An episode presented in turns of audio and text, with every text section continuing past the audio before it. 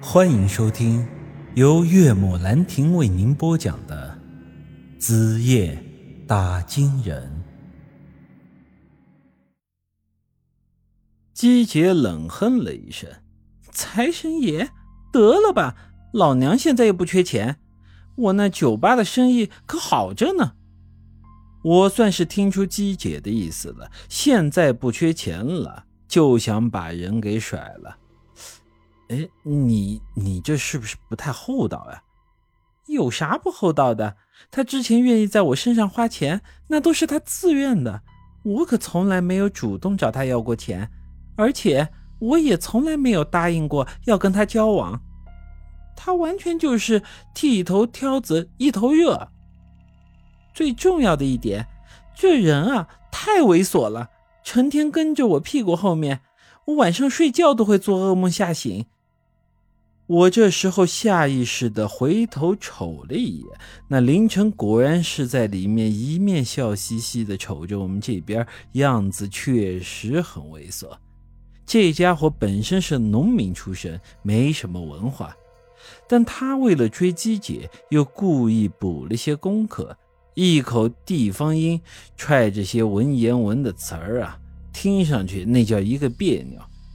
刚才姬姐拉我出来说话，那家伙莫名其妙的说自己很信任姬姐，愿意给他和他的朋友一些私人的空间，所以这才站在离我们十几米远的地方瞅着我们。想到这里，呵，我似乎也理解了姬姐的苦衷了，于是只好勉强点点头。嗯，行吧，装是可以装，但这年头可以没白干的活。完事儿，你以后你得可得给我工钱啊！哟，你还好意思管我要酬劳？你难道忘了之前差点死的时候是谁一直在照顾你了？草原回来之后，我没找你要钱就算不错的了。我当然没忘，这只是我记得当时有人说是要给我做媳妇儿，等我死了之后还要给我守一辈子的寡呢。我这本是在跟他开玩笑的，但说到这里，一向高冷的姬姐这脸蛋子居然红了。少废话，你到底帮还是不帮？你要是实在缺钱的话，完事之后我给你点就是了。嗨，得了，有钱赚就行。不过，不过什么？我看这家伙好歹也是个有钱的老板。我这明目张胆的把他女朋友抢了，他私底下会不会找人揍我呀？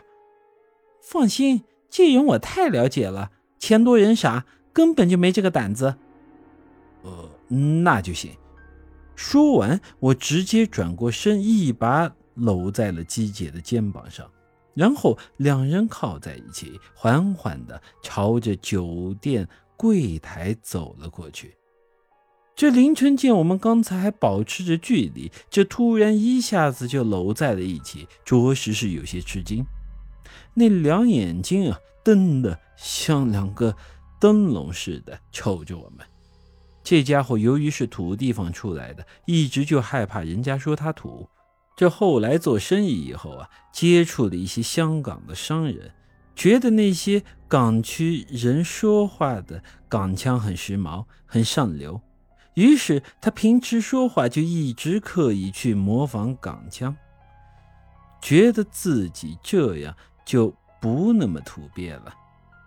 本来他模仿不要紧，但是他那学的是一点都不像，言语里再带上他个人的家乡口音，听上去别提有多别扭啊！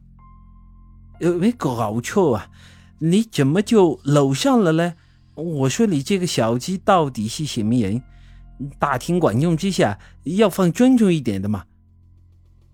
这时本来应该是姬姐向他解释我们二人关系，但他这时候不知道怎么搞的，被我这么一搂住，还真像个不经人事的小姑娘，红着个脸不吭声了。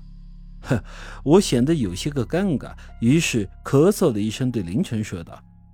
那那什么，呃，林老哥，我忘了跟你说啊，这林凤呢，其实是我女朋友，我们交往啊已经有一年多了。呃，之前我一直因为工作的原因待在外地，没机会陪在他身边。林老哥之前可能没见过我，也不知道我和他的关系。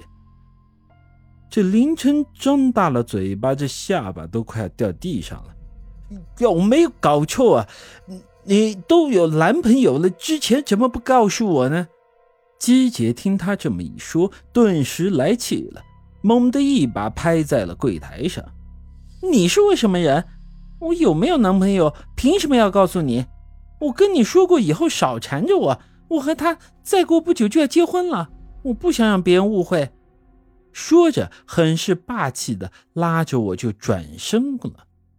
凌晨果然是个软蛋，这姬姐一发脾气，他顿时就怂了，好声好气的在后面道歉，还说要真心祝福我们。